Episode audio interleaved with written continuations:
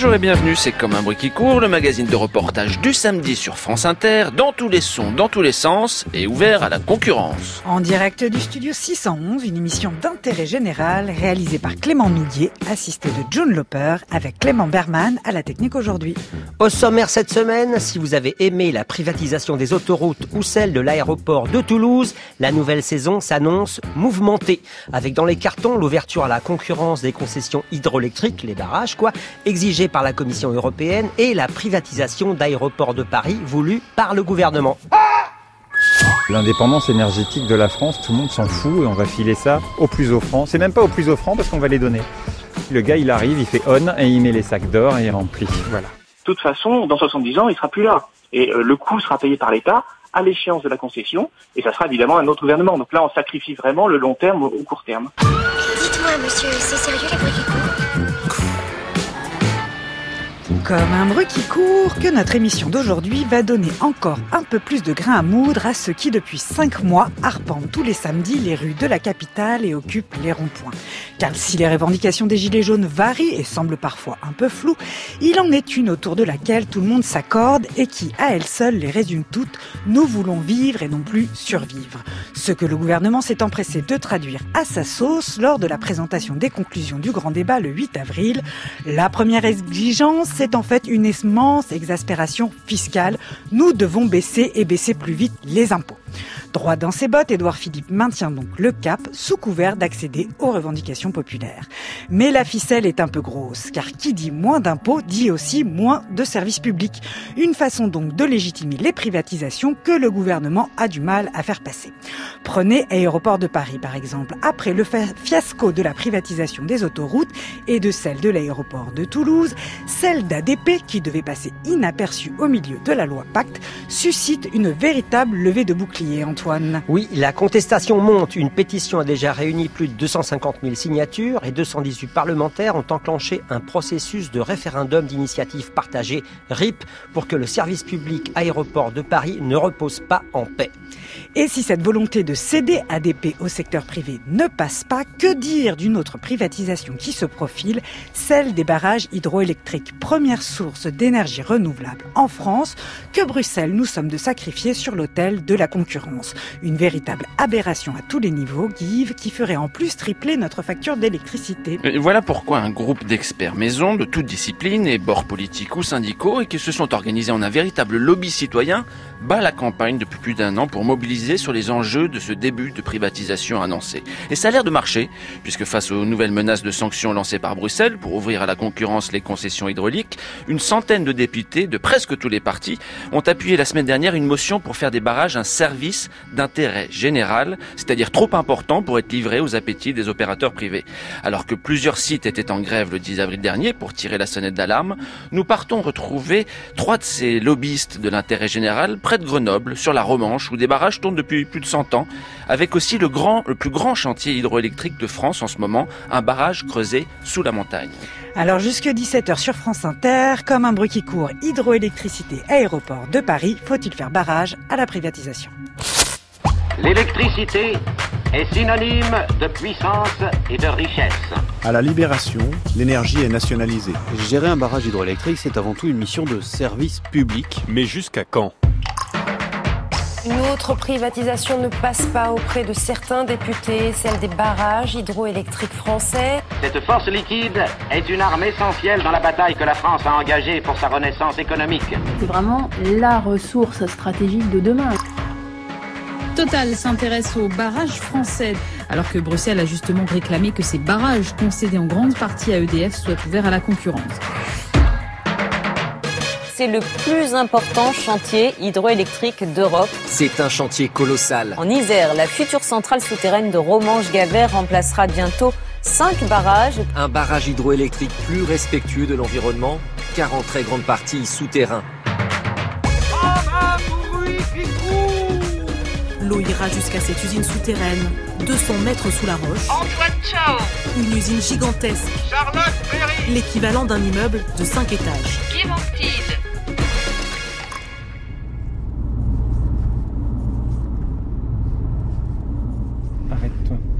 Arrête-toi, arrête-toi. Il faut monter vers l'IV.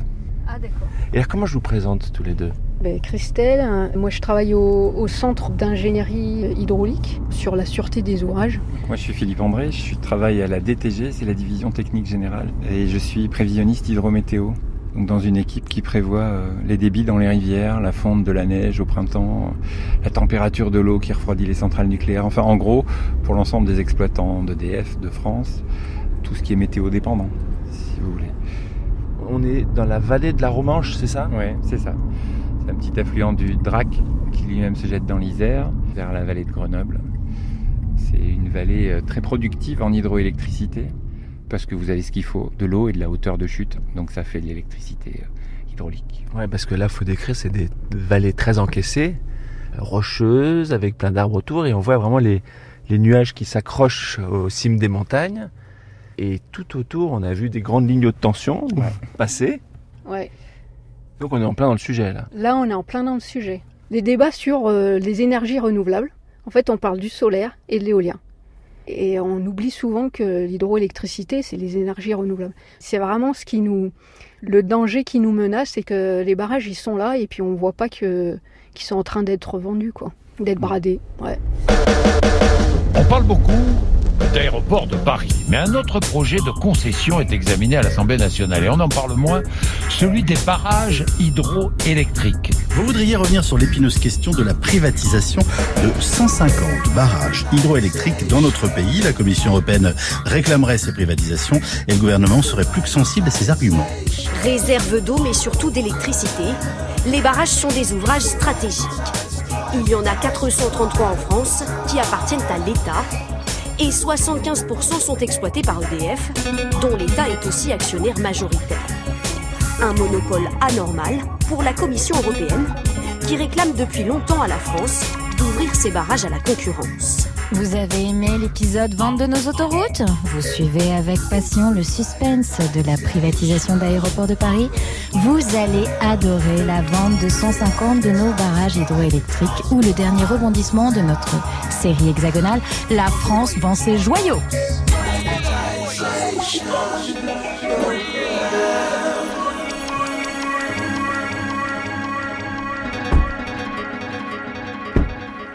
Si on démantèle les barrages français, on, va perdre un super outil industriel, une ingénierie de pointe.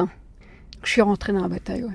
Mais c'est comme ça que vous, Christelle, vous, Philippe, et puis d'autres aussi, de différentes branches de DF Hydro, de différents bords politiques ou syndicaux aussi, euh, puisqu'il y en a CGT, il y en a des Suds, et ainsi de suite, et il y en a des pas encartés, j'imagine. Ouais, il y en a beaucoup des pas encartés chez les experts.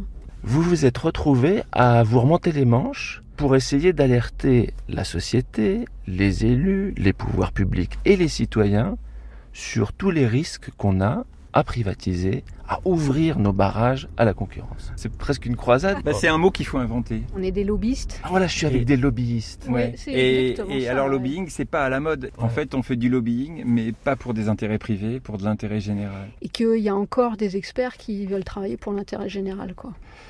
Et on s'est mis euh, avec une copine euh, de Sud à la R&D, avec Christelle, tous les trois, à essayer d'aller recueillir des paroles de gens qui étaient de tous bords.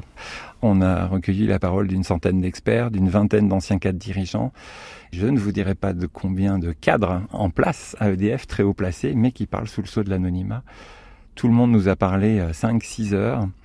Et donc au final, euh, le rapport qu'on a présenté à la Commission des affaires économiques de l'Assemblée le, le 16 mai dernier, 160 pages où chacune vaut de l'or et où presque chacune mériterait de la part euh, des politiques et puis des industriels qui veulent nos barrages des contre-arguments. Ils auraient bien du mal.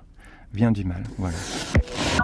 Total s'intéresse aux barrages français, alors que Bruxelles a justement réclamé que ces barrages concédés en grande partie à EDF soient ouverts à la concurrence. Bon, alors on y va?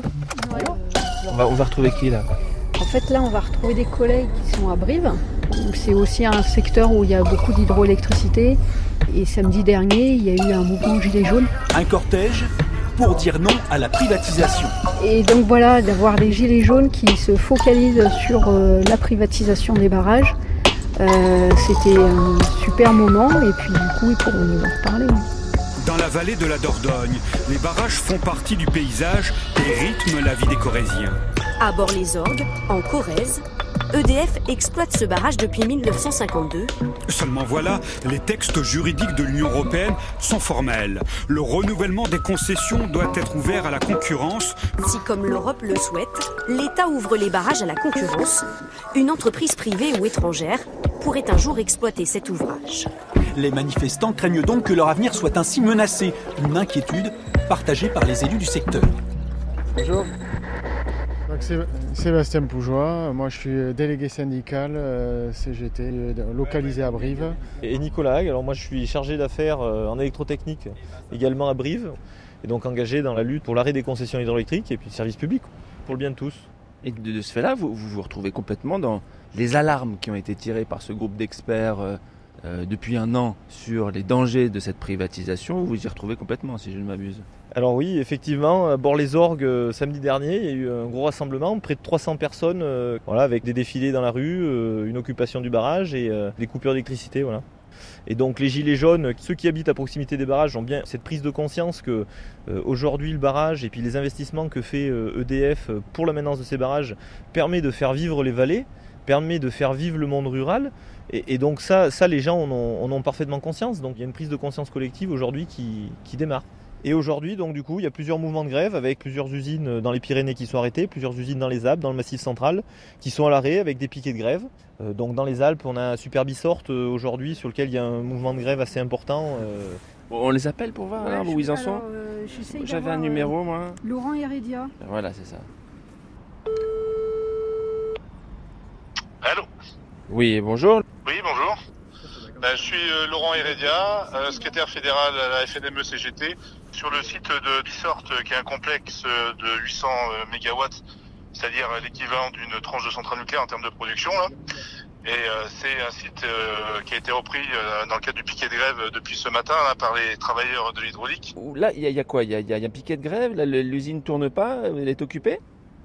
Bien sûr, l'usine elle est à l'arrêt. Hein, euh, donc voilà, donc c'est visible depuis euh, l'autoroute, bien évidemment. Hein, le piquet de grève il y est. Bon, euh, après quand on coupe une usine hydroélectrique, hein, vous savez, ça a un impact sur la production d'électricité, mais pas forcément sur l'usager en direct, hein, parce que Ils sont pas plongés dans le noir. Bien évidemment, et puis en plus, euh, aujourd'hui, c'est pas contre la population qu'on en a, bien évidemment, c'est contre les choix qui sont faits. C'est les prémices un peu du démantèlement d'hydroélectricité EDF SA, telle qu'elle est annoncée dans la feuille de route de Macron euh, vers le PDG euh, Jean-Bernard Lévy. Ce qui est à l'origine de votre grève aujourd'hui, votre inquiétude, c'est que ça soit euh, le premier pas vers bah, on découpe pour pouvoir mieux après vendre en pièces détachées, c'est ça? Tout à fait, en sachant que là, la proposition qui est faite de séparation entre la petite hydroélectricité et la grande hydroélectricité, c'est uniquement une solution technique qui est apportée pour répondre à la mise en concurrence euh, des barrages hydroélectriques euh, pour Bruxelles, de mettre en concurrence des concessions en 10 ans. C'est à l'État aujourd'hui d'assumer complètement euh, ces décisions et qu'il y a des possibilités, y compris compatibles avec les textes européens, qui font qu'on peut maintenir dans le giron euh, public des, des installations hydroélectriques. C'est d'ailleurs le sens de la proposition qui a été faite euh, par une centaine de parlementaires, hein, je ne sais pas si vous avez vu, Mm. au niveau euh, de l'Assemblée nationale, soutenue par la CDT, et qui montre que d'autres solutions sont possibles, qui permettraient de maintenir dans le giron euh, public euh, l'ensemble des installations hydroélectriques. Ok, merci bien. Bon courage à vous. Au revoir. Pas peu d'électricité, on hypothèque l'humanité pour quelques heures de kilowatts. On se retrouve à quatre pattes, prêt à se faire sodomiser par la fée électricité qui que notre foutue société puisse regarder sa télé. Une terre par tête, mais tous la gueule par terre. Une terre par tête, mais tous la gueule par terre. Une terre par tête, mais tous la gueule par terre. Une terre par tête, mais tous la gueule par terre.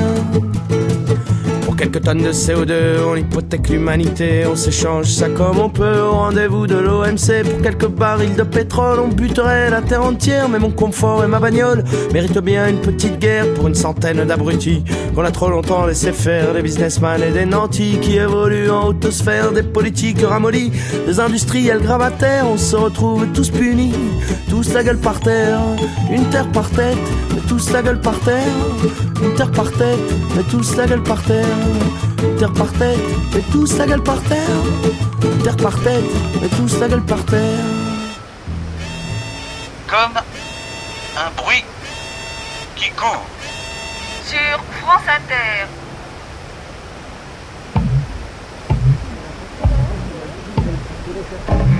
L'air de rien, ça, ça ressemble pas à grand chose. Là, on voit au bord de la vallée les montagnes. Il y a un peu de neige tout en haut des crêtes, des sapins. Le printemps n'est pas complètement arrivé ici. Mais, l'eau est parfaitement limpide. C'est vraiment un petit torrent de moyenne montagne. Et je vois un barrage, un vieux, vieux barrage un peu plus bas avec son tôle rouillée. Et c'est encore un peu plus bas que se trouve le grand chantier de Galdem. Situé entre le massif de Beldon et celui du Taillefer, les gorges de la Romanche sont un site historique de production d'hydroélectricité. Le long de la rivière, six barrages et cinq stations hydroélectriques sont installés depuis le début du XXe siècle. Des ouvrages vétustes qui vont être démantelés et remplacés par la nouvelle station souterraine. Parmi les usines existantes, ici on arrive à, à la centrale des Vernes, classée au patrimoine historique. Cette centrale atypique restera en place admirer les jardins. Donc euh, nous sommes à, l'usine des Vernes. L'usine des Vernes, c'est la plus ancienne usine euh, de la vallée de Loisan. Elle vient de fêter son centenaire. Et ça, c'était public ou privé? C'était privé. C'est M. Keller et avec son associé Leleu qui ont créé cette usine euh, emblématique. Hein. C'est un monument historique qui est classé. Ouais, c'est très beau architecturalement d'ailleurs. Tout à fait.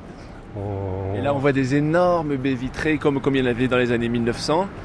Et par la fenêtre, on voit alternateurs et des grosses turbines, mais c'est vrai que ça, ça fait un peu musée, quoi. Hein? oui, ça fait, ça fait musée. C'est euh, des machines qui sont restées, euh, on va dire, dans leur jus, qui ont été rénovées. On va le voir à l'intérieur. Mais euh, le corps de la machine est d'origine. C'était de la très bonne qualité pour une grand-mère qui a 100 ans distributeur de bouchons pour les oreilles.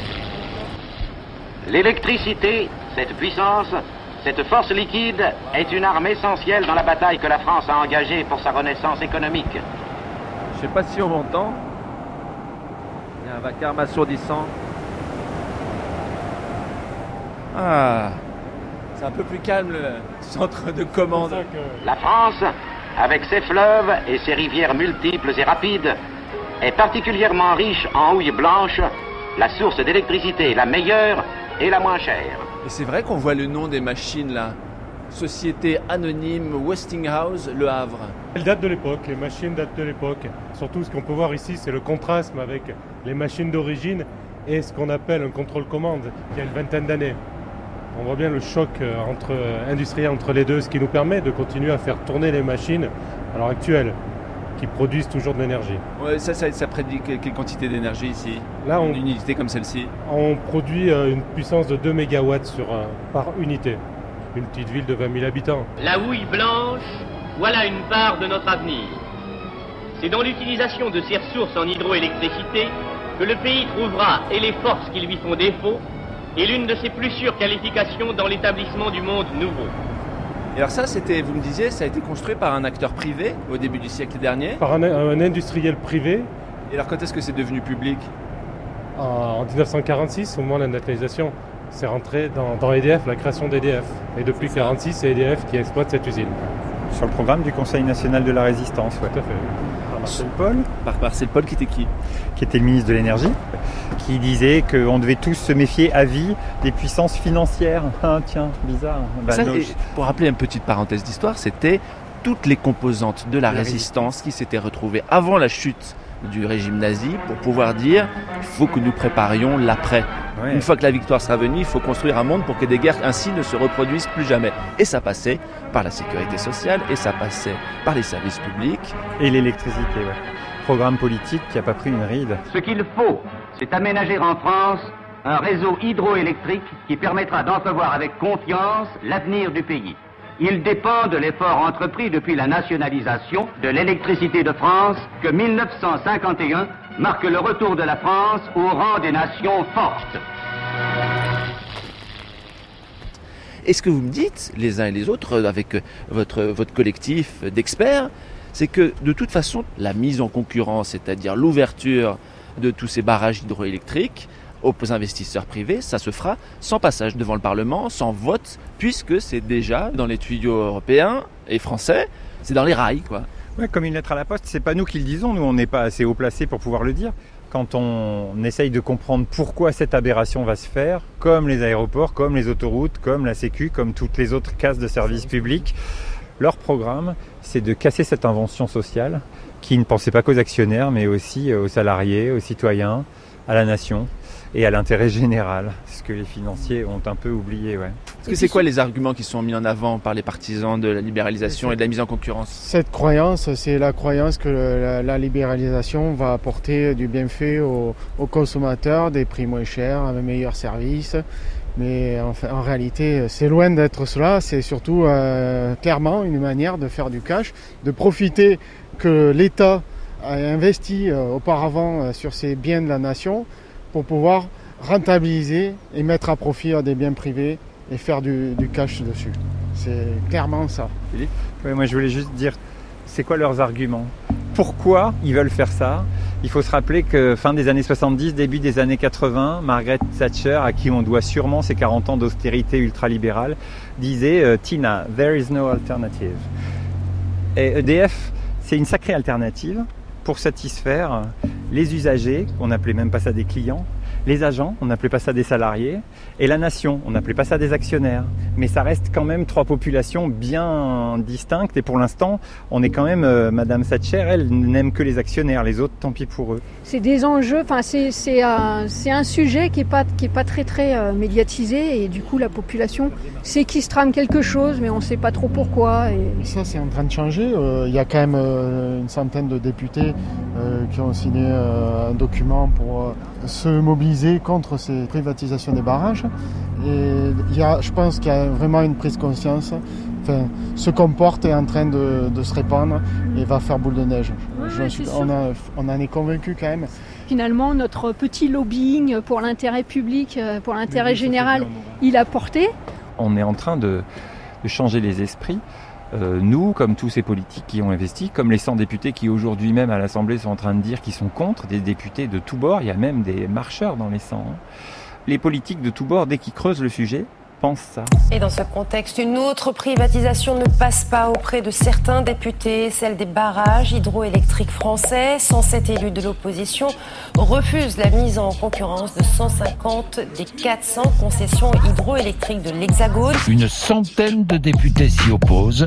La centaine de députés parmi lesquels l'ancienne ministre Delphine Bateau dénonce une erreur stratégique. Perdre la main sur la première source d'électricité renouvelable de France risquerait, selon eux, de faire monter les prix et donc d'augmenter la facture des consommateurs. Hier, ces parlementaires ont présenté à l'Assemblée une proposition de résolution européenne pour demander au gouvernement de s'y opposer. On l'écoute. Allô Oui, Hubert Wulfranc Oui. Bonjour. bonjour. Hubert Wulfranc, député de Seine-Maritime, troisième circonscription, Rouen-Sud. Vous avez présenté une proposition de résolution européenne pour demander au gouvernement de défendre à Bruxelles une alternative solide à la mise en concurrence des barrages hydroélectriques français. Expliquez-moi cette euh, initiative. Eh bien, il nous a paru euh, légitime de euh, réinterpeller le gouvernement sur une alternative à cette ouverture à, la concurrence commandée par Bruxelles. Et c'est assez naturellement en fait que euh, de députés de la France insoumise à des députés républicains, en passant par euh, quelques députés déjà de la majorité, entre autres euh, Cédric Villani, qui nous ont rejoints pour dire au gouvernement on ne peut pas aller vers cette euh, ouverture à la concurrence compte tenu des enjeux stratégiques de l'hydroélectricité française, dont les incidences en termes de fonctionnement sont majeures, en termes d'irrigation, en termes de gestion euh, de nos fleuves et de nos cours d'eau, en termes d'alimentation en eau également euh, des centrales nucléaires par exemple. Et nous disons au gouvernement français, dans la mesure où d'autres pays européens sont confrontés aux mêmes injonctions de Bruxelles, eh bien de réunir clairement les conditions pour extraire les barrages hydroélectriques et l'hydroélectricité du champ d'application euh, des directives euh, européennes d'ouverture à la concurrence. Et le service d'intérêt économique général euh, figure bien comme faculté des États à euh, soustraire un élément dont ils estiment euh, déterminant euh, pour service public national, eh bien, des directives européennes. Le bras de fer est toujours possible, Après, c'est une question de volonté politique. Faire fléchir le gouvernement dans sa volonté d'aller encore av- plus avant dans la l'ouverture à la concurrence et la privatisation euh, de pans entiers de notre économie nationale. Hubert Villefranche, je vous remercie beaucoup. Ben, je vous en prie, je vous en prie, à disposition. Au revoir, monsieur. Au revoir. Au revoir. À la montagne, la montagne, monsieur l'homme vient d'apporter un cadeau à faire rêver les châtelaines en Espagne. À sa ceinture de nuages, à sa parure de forêt, cent mille bras ont ajouté une couronne de barrage, une couronne de barrage. Une couronne blanche tissée de fer et de béton. Elle va portant son façon la semaine comme le dimanche. La semaine comme le dimanche.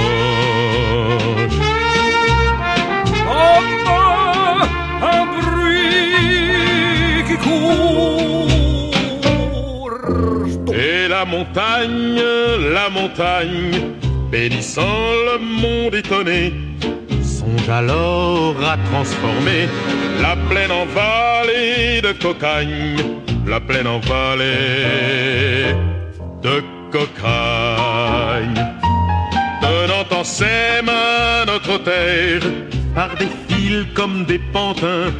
Pareil à quelques magiciens, elle donne à l'homme la lumière, elle donne à l'homme la lumière. Mais juste avant de continuer la visite, là, pour résumer, il y a les enjeux économiques, Oui. les enjeux stratégiques, les enjeux industriels, Sûreté. politiques, sûreté, approvisionnement en eau, Mhm. et puis il y a aussi les enjeux écologiques.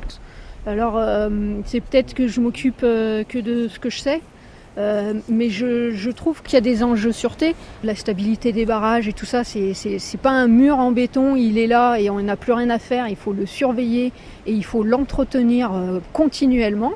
Moi, je préfère que ce soit un modèle qui soit pas aux mains de financiers qui gèrent cette sécurité-là, plutôt qu'un privé. Non, que quelques pauvres arguments inaudibles. Un, euh, la concurrence fait baisser les prix. Et là, je voudrais bien qu'ils parient avec nous, parce qu'ils perdront. Euh, la libéralisation du seul marché de l'électricité entre 2006 et 2016, c'est Capital qui le dit, hein, a fait monter la facture des ménages de 37%. Euh, ils disent, on l'a promis à l'Europe, alors il faut le faire. Bon, d'accord, mais enfin, si c'est une connerie, est-ce qu'il faut vraiment aller au bout d'une connerie parce qu'on l'a promise? Ou parce que d'autres l'ont promise? Et puis, mais là, ça devient carrément des mensonges ou des contre-vérités. On dit, donner les barrages au privé, ça va favoriser l'investissement. Alors Anne, par exemple, qui aimerait bien être avec nous aujourd'hui, elle est économiste et elle, dit, mais c'est n'importe quoi.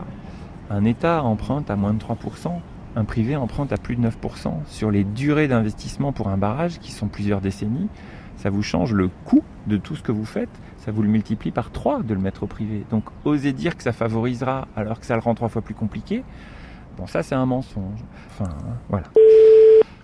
Allô Anne de Bréchat, bonjour. Bonjour. Vous êtes ingénieur, chercheur, et vous faites partie avec euh, Christelle Pébernès et Philippe André de ce qu'ils ont appelé ce, ce lobby pour l'intérêt commun sur les raisons pour lesquelles il ne faut pas, euh, contrairement à ce que demande la Commission européenne, ouvrir les barrages français, les concessions à la concurrence.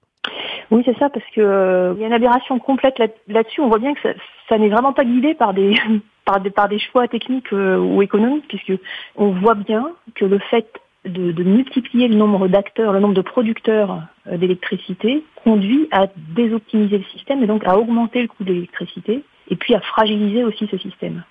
Et là encore, c'est des choses qu'on peut démontrer. Enfin, c'est arrivé par exemple euh, la, la grande grande panne qu'il y a eu euh, en Californie euh, dans les années 2000. C'était avec le scandale de l'affaire Enron. Toute la Californie dans le noir. Il a fallu que l'État euh, renationalise une partie. Était lié euh, à la libéralisation du système électrique. Et ça a coûté très très cher aux contribuables. Là, là encore, hein, ce- c'est pas simplement une opinion, c'est vraiment un consensus scientifique. Si on introduit plusieurs acteurs, quand bien même ils joueraient un jeu parfaitement vertueux, quand bien même leur seul objectif serait de réduire le coût du système, eh ben, on arrive à un coût qui est supérieur à un coût euh, résultant d'un seul acteur intégré. Il y a un deuxième coût qui est euh, lié au fait que les acteurs en fait n'ont pas un comportement euh, complètement vertueux. Ils cherchent à faire augmenter les prix de manière artificielle, retenir leur production à certains moments pour faire monter les prix ou au contraire la baisser euh, quand on est en surproduction. On peut rajouter à ça aussi le fait que quand on a plusieurs acteurs, ça veut dire qu'on a multiplié les équipes. Euh, par exemple, les équipes de prévision, les équipes qui font de l'optimisation. On a multiplié euh, toutes les équipes d'ingénierie. Et ça, c'est un troisième surcoût. Ensuite, quand on fait un investissement sur le très long terme, sur 60 ans, quand on fait des investissements comme ça, le taux auquel on, emprunte l'argent joue un rôle énorme sur le coût final de l'investissement. Et ça, euh, il y a des chiffres qui sont publiés, notamment par euh, l'Agence internationale de l'énergie. Ça conduit à tripler le coût de l'énergie produite. Donc quand on nous dit que ouvrir à la concurrence les barrages, ça va faire baisser les coûts et favoriser l'investissement, c'est juste une aberration. C'est vraiment le contraire qui va se passer. Ça va augmenter les coûts très significativement. Et donc livrer ça au privé, euh, ça, c'est juste comme pour euh, Aéroport de Paris, comme pour la Française des Jeux, c'est donner nos rentes au privé. C'est vraiment une aberration totale. Mais c'est vrai que déjà, si on arrive à sauver les barrages, ça sera déjà une grande étape. Merci. au. Merci, au revoir.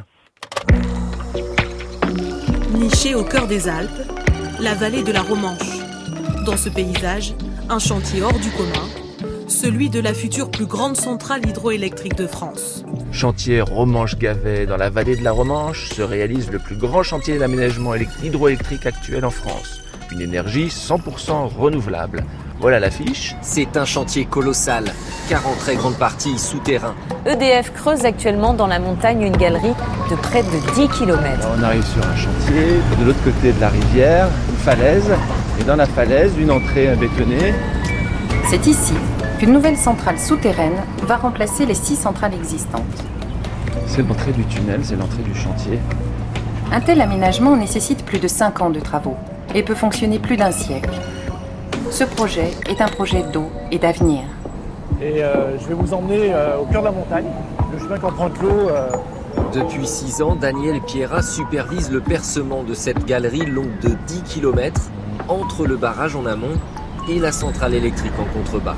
Je m'appelle euh, Daniel Pierra, j'appartiens à l'ingénierie euh, hydraulique d'EDF. Donc là, je suis responsable de la construction euh, de ce nouvel aménagement Romanche-Gavet.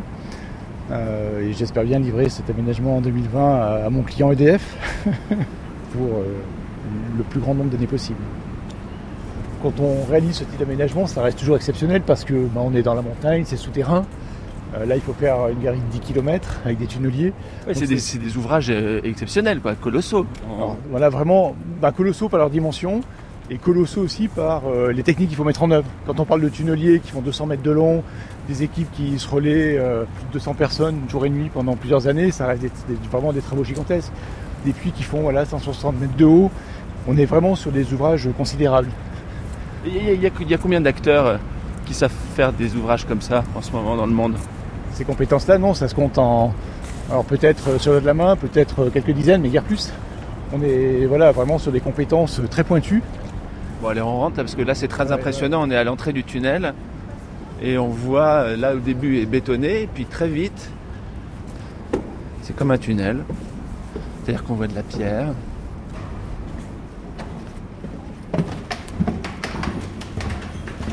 On passe des échafaudages, des petits escaliers. Et au fur et à mesure, on s'enfonce un peu plus sous la montagne. Et là, on rentre dans une salle un peu plus vaste, là, le peu que je revois. on- ça y est, on est rentré au cœur de la montagne. On est dans la première des cavernes, c'est la caverne des transformateurs. Notre alternateur produit euh, une énergie à une tension de 10 kV et puis ensuite voilà, ce sera distribué dans tout le pays euh, sur les lignes à haute tension. À l'intérieur, un bâtiment de 5 étages monstre de béton et siège de la future production d'électricité. Zone de chantier GE Galerie de démontage G1 niveau 424.22. Alors on baisse la tête, on passe sous un gros coffrage de béton. Donc là on est vraiment voilà, juste sous la turbine, à la 17 aubes. On dirait une espèce de, de turboréacteur d'avion un peu. Ah, que ce soit de l'eau ou de l'air dans le turboréacteur de l'avion, le principe mécanique est exactement le même. On monte maintenant les escaliers. Donc, derrière nous on a euh, la première machine, c'est l'alternateur. C'est ça qui va tourner. Voilà, c'est ça qui va tourner. Hein, la, la, mécanique, c'est euh, de l'eau qui arrive euh, depuis le barrage, les conduites forcées, on alimente la turbine. La turbine, entraînée par la force de l'eau, alors elle tourne environ à 600 tours minute. Et cette turbine euh, entraîne le rotor en rotation, et c'est la rotation du rotor dans le stator qui va permettre de créer l'énergie électrique qui partira sur le réseau. Cette petite turbine, c'est le cœur de la centrale. Toi tu me fais de l'électricité, tu fais monter ma tension. Pour ne pas tomber dans la lubricité, faudra que je fasse attention. Tous les soirs tu m'allumes, le matin tu m'éteins. Mais même si tu dois tout faire sauter, fais-moi de l'électricité. Il y a évidemment des tas d'inconvénients rapport à la consommation. Et comme tu marches sur tous les courants, des fois tu fais sauter mes plombs, mais tu dis. Allons, n'insiste pas. Mes batteries sont à plat, mais voilà, toi tu me fais de l'électricité. Tu fais monter ma tension. Pour pas tomber dans la lubricité, faudra que je fasse attention. Tous les soirs tu m'allumes, le matin tu m'éteins. Mais même si tu dois tout faire sauter, fais-moi de l'électricité. Cette petite turbine, un, un petit poids, regardez, elle fait 2 mètres de diamètre, 4 tonnes. Par contre, elle est capable d'entraîner en rotation à 600 tours par minute un ensemble qui pèse 100 tonnes. C'est quand même dingue. Grâce à la force de l'eau, grâce à la force hydraulique. Mmh, toi tu me fais de l'électricité, tu fais monter ma tension. Tous les soirs tu m'allumes, le matin tu m'éteins. Mais même si tu dois tout faire sauter, fais-moi de l'électricité, fais-moi de l'électricité, fais-moi de l'électricité, fais-moi de l'électricité. Hop, hop, bruit qui court Sur France Inter.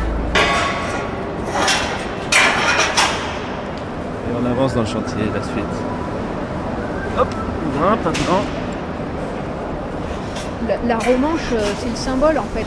C'est que on creuse une galerie euh, sur euh, plusieurs kilomètres en faisant un aménagement, alors qui est coûteux, hein, mais ça, demain, un investisseur privé, il ne peut pas le faire. Il ne peut pas le faire parce que on est sur du court terme, on est sur des logiques financières, et l'hydroélectricité, c'est des investissements à long terme. En fait, les, promoteurs privés ne, ne, peuvent pas investir dans l'hydroélectricité. Aujourd'hui, pour réussir une vraie transition énergétique, il faut que l'État, ce soit lui qui investisse dans le renouvelable, dont l'hydroélectricité. Donc c'est une hérésie de dire euh, on va privatiser, ça va relancer l'investissement. On sait une chose, c'est que la France est le seul pays d'Europe, le seul pays riche, en dehors du Chili de Pinochet, ça fait pas très envie ça, qui s'apprête à mettre en concurrence ces barrages. Ah bon, moi je pensais qu'on était toujours en retard, nous autres les Français. Ah bah oui, on est très en retard. On continue d'avoir libéralisé le marché de l'électricité. Les Américains, pas si fous, depuis le scandale d'Enron en 2000 en Californie et les manipulations de marché et surtout les blackouts à 20 milliards de dollars par jour, eux, ça fait bien longtemps que la libéralisation du marché de l'électricité, ils ont compris que c'était une mauvaise idée et tous leurs grands barrages sont gérés par deux agences fédérales. Ouais. Et Donc vous pouvez toujours essayer d'aller en Norvège ou en Suède prendre le contrôle d'un barrage. Eux, ils ont gravé dans leur constitution que les barrages sont majoritairement publics, ils sont moins fous que nous. Mais par contre, comme ils savent la manne que ça représente, les barrages sont tous amortis, donc cette vache à lait les intéresse, mais c'est normal, je pense que n'importe quelle entreprise capitaliste euh, chercherait des nouveaux marchés et, et serait ravie qu'un pays fasse cette folie, quoi. Et là, euh, aujourd'hui, l'indépendance énergétique de la France, tout le monde s'en fout et on va filer ça au plus offrant. C'est même pas au plus offrant parce qu'on va les donner. Une concession, ça s'achète pas, ça s'obtient. Donc ce sera gratuit. Le gars, il arrive, il fait on et il met les sacs d'or et il remplit. Voilà. Enfin, il faut y Ouais. aller. F381, les installations de cogénération lumineuse à puissance supérieure à 12 MW peuvent bénéficier d'un contrat transitoire qui les rémunère pour la disponibilité actuelle de leur qualité de production aussi bien en hiver qu'en été pendant une période maximale de 3 ans qui se termine plus tard le 31 décembre 2016. Alors qu'ils sont quand même cassé les couilles avec un truc périmé depuis des années? C'est pas le code de l'énergie qu'on aime. Hashtag Team Macron 314.2 sous réserve du maintien des les installations bénéficient de l'obligation d'achat ne peuvent bénéficier qu'une seule fois d'un contrat d'obligation d'achat. Bruit qui court Avec 311 15 3 C'est 13. Et je suis posture que tu suis pas enculé. Lorsque les modalités de la procédure de mise en concurrence prévoient un contrat conclu en application de l'article 2, lorsque l'électricité de France est retenue à la de la procédure de mise en concurrence, le complément de rémunération prévu pour les installations qu'elle exploite est en compte du résultat de la procédure de mise en concurrence, fait l'objet d'une compensation au titre des obligations du service public. Dans les conditions prévues à la sous-section 2 de la sélection du chapitre 1 du titre du livre premier. Et dans le 4, les contrats conclus en application des articles L313 et L313 2 sont des contrats administratifs qui ne sont conclus et qui n'engagent les parties qu'à compter de leur signature. Un décret en Conseil d'État précise qu'est-ce qui fixe les installations, la périodicité, les modalités de fonctionnement, les systèmes de contrôle et les conditions d'agrément des organismes contrôleurs. Une énorme complexité. Putain, elle est où la liberté d'entreprendre là-dedans? Le code de l'énergie scandé est mis en musique par Stupalacci. Alors, si vous voulez aller plus loin et si vous avez besoin de détails sur le code de l'énergie et l'ouverture à la concurrence de, EDF Hydro et des barrages hydroélectriques, je vous conseille le livre d'Aurélien Bernier qui élargit Le voleur d'énergie, accaparement, privatisation de l'électricité, du gaz et du pétrole aux éditions Utopia et un documentaire en six épisodes de Gilles Balbastre, Main basse sur l'énergie, qu'on peut retrouver sur un certain site qui s'appelle, je crois, Là-bas si j'y suis. Alors si la privatisation des barrages est demandée par la Commission européenne, pour Aéroports de Paris, c'est bien le gouvernement tout seul qui est à la manœuvre, Antoine. Oui, et pourtant, lundi 8 avril, au Grand Palais, pour conclure le grand débat, l'analyste Franck Escoub, après avoir traité les contributions citoyennes, déclarait On voit émerger un premier consensus autour de l'idée d'un État qui est acteur de l'économie, qui est rappelé aux commandes avec la proposition de renationaliser les services essentiels et les infrastructures publiques. Bingo mais alors, pourquoi donc le gouvernement s'entête à vouloir privatiser Aéroports de Paris Si ce n'est pour se moquer des synthèses de ce grand débat qui voulait pourtant, à l'initiative du président de la République, et pour calmer la colère et le désespoir des Gilets jaunes, permettre à toutes et tous de débattre de questions essentielles pour les Français. Non, non, on n'écoute pas, on change rien, le logiciel ultralibéral turbine à plein. Mais ce n'est pas sans risque de mettre le feu au rond-point en taxant le gasoil et de ne rien faire sur le kérosène des avions qui participent pleinement aux émissions de CO2 et au réchauffement climatique. Une pétition a réuni plus de 250 000 signatures de citoyens contre la privatisation d'ADP et 218 parlementaires ont enclenché un processus de référendum d'initiative partagée RIP pour que le service public des aéroports de Paris et une régulation, du transport aérien ne reposent pas en paix. Comme un bruit qui. Sur France Inter. Avec 100 millions de passagers l'an dernier à Roissy et Orly, la pépite ADP est une véritable usine à cash. Peut-on seulement confier l'une des principales portes d'entrée du pays à un acteur privé? Euh, contre la privatisation d'aéroports de, de Paris, députés et sénateurs d'opposition rêvent d'imposer un référendum national sur le sujet. Your seatbelts fastened until the seatbelt sign has been turned off. David Kella, vous êtes maître de conférence à l'Université d'Angers et membre du collectif des économistes atterrés. Mais il n'y a pas que vous qui êtes atterré en ce moment justement par la privatisation d'ADP, hein, du groupe ADP des aéroports de Paris. Qu'est-ce que vous en pensez, vous?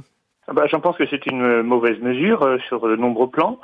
Euh, tout d'abord, euh, d'un point de vue financier, c'est une perte sèche pour l'État, hein, puisque concrètement, il va euh, vendre euh, un investissement qui est extrêmement rentable hein, et qui est amené à croître, dont la valeur est amenée à croître dans les prochaines années.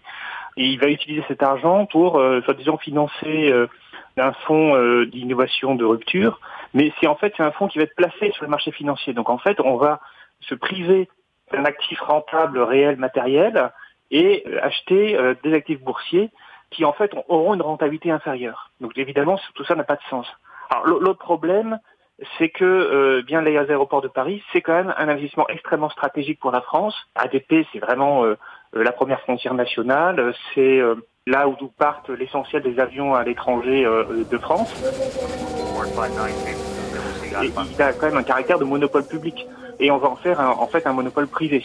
Enfin, quand on est parisien ou même français un peu plus largement que parisien, on a absolument besoin de partir d'aéroport de Paris pour ses vols internationaux.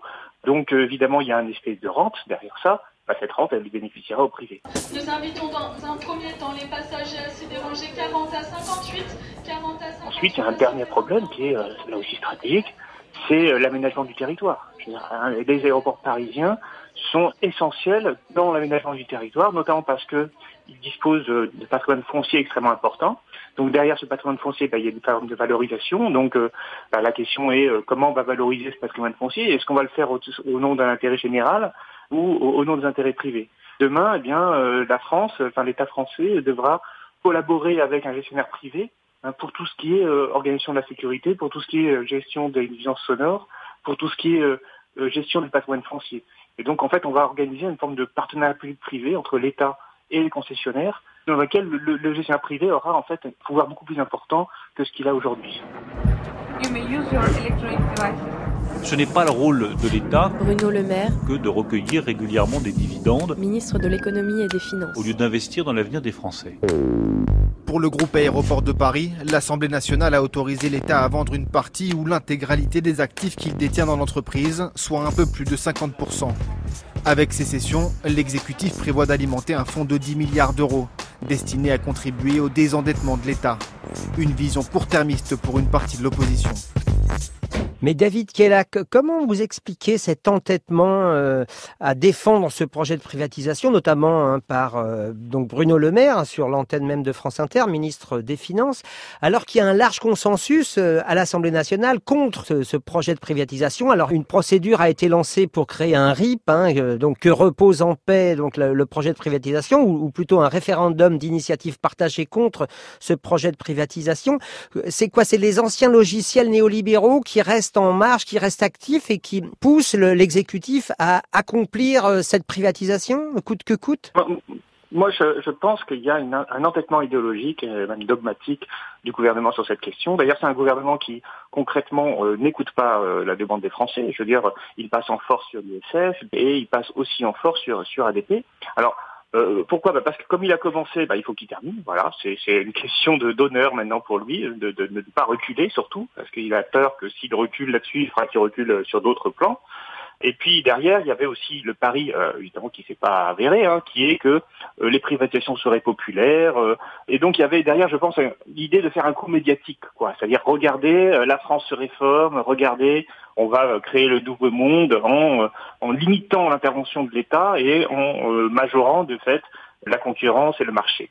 Le problème, c'est que ce gouvernement, bah, il a quand même des antécédents de privatisation qui sont très mal passés alors notamment Emmanuel Macron, qui a organisé la privatisation de l'aéroport de Toulouse, euh, qui est un fiasco. Concrètement, euh, le gestionnaire, enfin le, propriétaire, nouveau propriétaire, euh, a décidé que l'ensemble des profits réalisés par l'aéroport de Toulouse seraient versés sous forme de dividendes. En réalité, il vide les caisses au lieu d'investir. l'autre, évidemment, l'autre grande question, c'est la privatisation des autoroutes, qui a été faite alors que Bruno Le Maire était euh, directeur de cabinet de, de Clipin. Et cette privatisation des autoroutes, euh, ça, a été, très complexe et en réalité ça a été un fiasco puisque les, les, concessionnaires privés euh, ont décidé d'augmenter très fortement euh, les tarifs, beaucoup plus que ce qui était prévu à l'origine dans le contrat, en faisant porter les hausses tarifaires sur euh, les, les, portions des autoroutes qui étaient les plus utilisées. Et donc l'État avait mal négocié son contrat en, en donnant trop de marge de manœuvre aux gestionnaires privés et donc, évidemment, ben, les automobilistes, ils en payent le, coût maintenant des privatisations des autoroutes. Et donc là, le gouvernement n'avait pas conscience, n'avait pas pris conscience, je pense, que les Français en avaient marre des privatisations.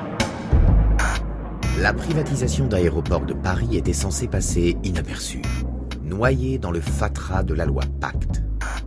Elle est en train de devenir le point de ralliement de toutes les oppositions face au gouvernement. Nous sommes évidemment respectueux des procédures parlementaires et des outils démocratiques. Il est normal qu'ils soient utilisés par l'opposition. Quand bien même elle est constituée des attelages les plus baroques. Permettez-moi de le souligner ici. Porte-parole du gouvernement. Il appartiendra ensuite au Conseil constitutionnel de se prononcer sur la recevabilité de cette proposition de référendum. Et c'est dans ce cadre-là que je serai amené éventuellement à commenter euh, plus avant les choses, mais c'est aujourd'hui un peu prématuré de le faire sur la procédure elle-même.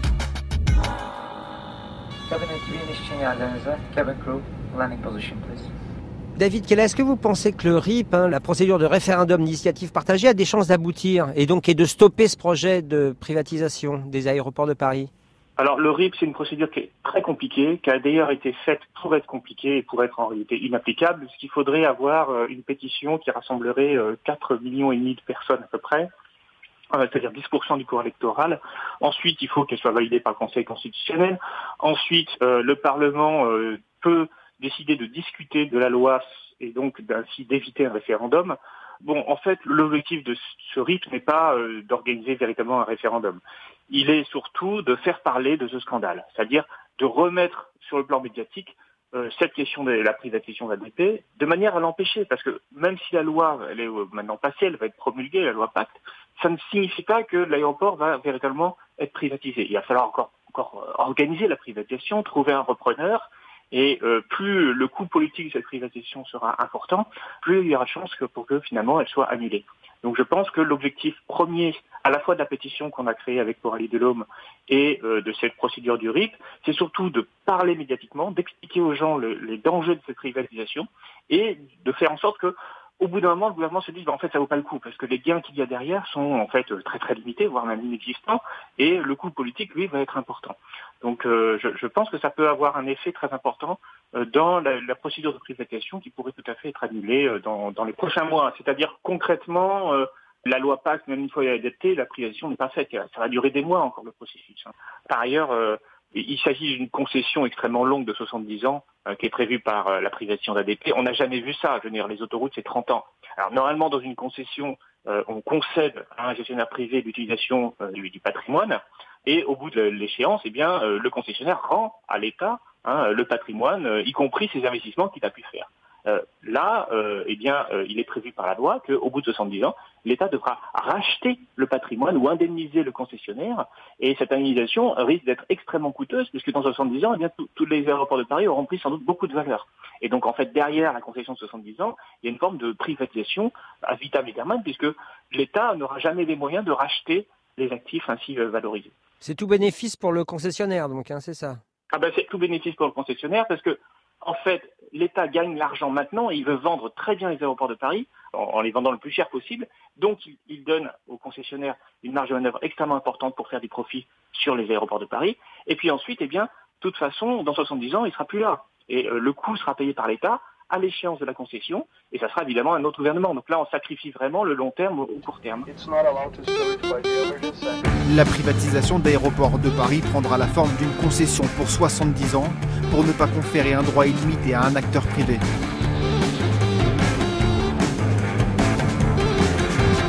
Ah, mais qu'est-ce que tu dis? J'ai pas tout compris. Ah, mais qu'est-ce que tu dis? C'est quoi ta vie? C'est tendre, c'est tendre ta joue. C'est tendre, c'est tendre ton C'est tendre, c'est tendre ta joue. Mais tu parles le langage des singes.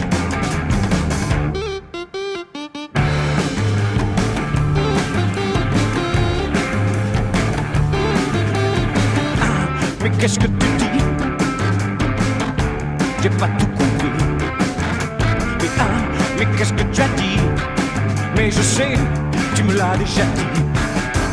C'est tendre, c'est tendre ta joue.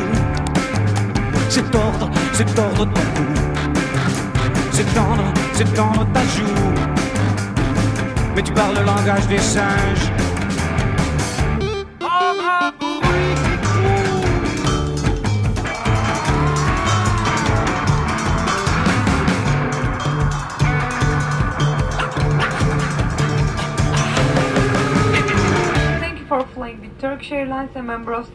David Kella, donc vous êtes à l'origine hein, de cette pétition avec euh, Coralie Delhomme.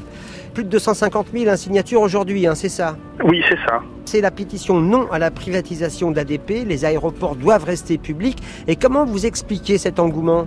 La question des privatisations est une question qui touche beaucoup de gens, hein, notamment euh, suite au mouvement des Gilets jaunes, hein, puisque l'une des revendications de ces mouvements, c'est quand même euh, justement de pouvoir euh, conduire sans, sans, payer trop. Alors ça correspond au gasoil, mais ça correspond aussi beaucoup aux autoroutes. Derrière la privatisation, il y a l'idée d'un sentiment de dépossession et le sentiment aussi pour tout, toutes les personnes qui habitent un peu loin des centres-villes, eh bien de devoir payer très cher pour pouvoir se déplacer.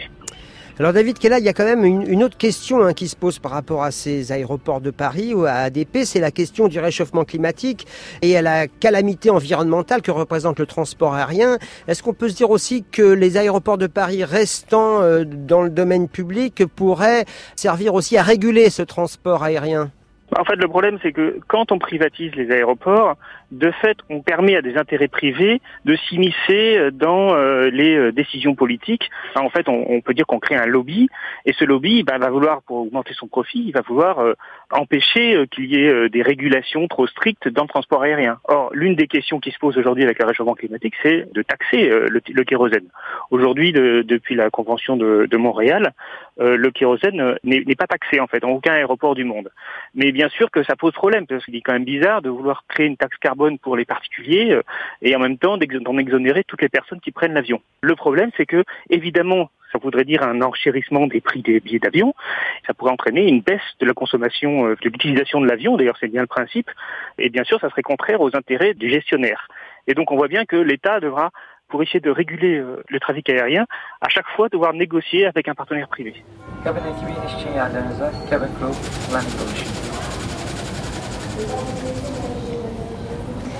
C'était comme un bruit qui court. Toutes les informations sont sur le site franceinter.fr. Laissez-nous des messages, abonnez-vous au podcast et on se retrouve samedi prochain à 16h.